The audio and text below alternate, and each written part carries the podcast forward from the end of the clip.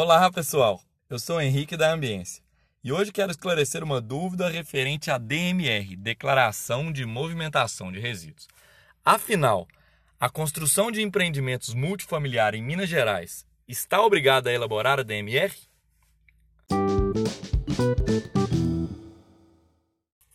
Bom, primeiramente precisamos analisar a deliberação normativa do COPAN de número 232 de 2019, aquela que instituiu o Sistema Estadual de Manifesto de Transporte de Resíduos no estado de Minas Gerais.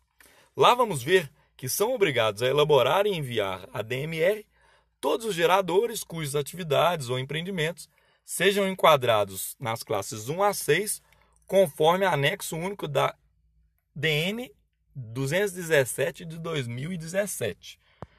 Então vamos lá nessa segunda DN e vamos ver que não são passíveis de licenciamento ambiental as obras de construção civil de empreendimentos multifamiliar.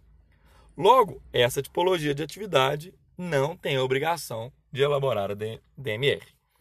A única exceção se dá para a construção de empreendimentos localizados na área de entorno da Estação Ecológica do Cercadinho e que sejam sujeitos a licenciamento ambiental no âmbito do Estado.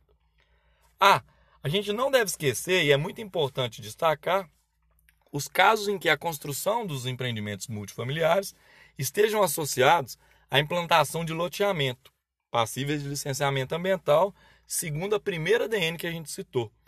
Ou melhor, a segunda DN que a gente citou, que é a 217 de 2017. Nesse caso, deve-se declarar a DMR referentes às atividades de implantação do loteamento e não da construção da edificação. Bom, pessoal, então é isso. Um grande abraço, até a próxima.